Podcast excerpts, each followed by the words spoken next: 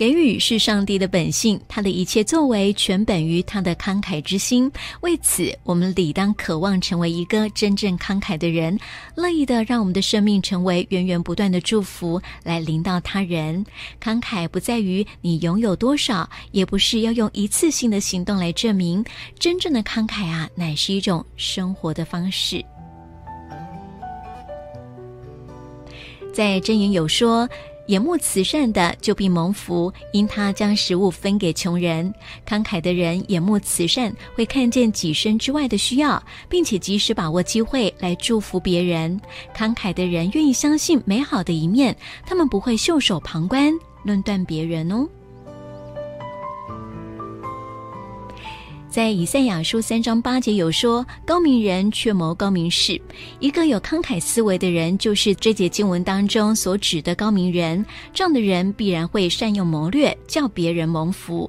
上帝看见这个世界的需要，于是呢，他精心设想了一个名叫“福音”的慷慨策略，而福音就是好消息。在以赛亚书三十二章八节有说，在高明世上也必永存。慷慨一旦变成我们的生活方式，它就自然的成为了我们所要保持的态度。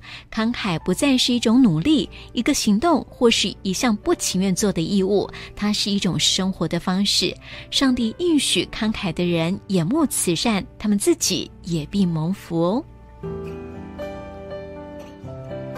上帝的国度指的是天上地下他所统管的一切。拥有国度的心肠，就意味着你有一个超越己身的意向，也就是说，你愿意随时多方的善用策略，使他人蒙福。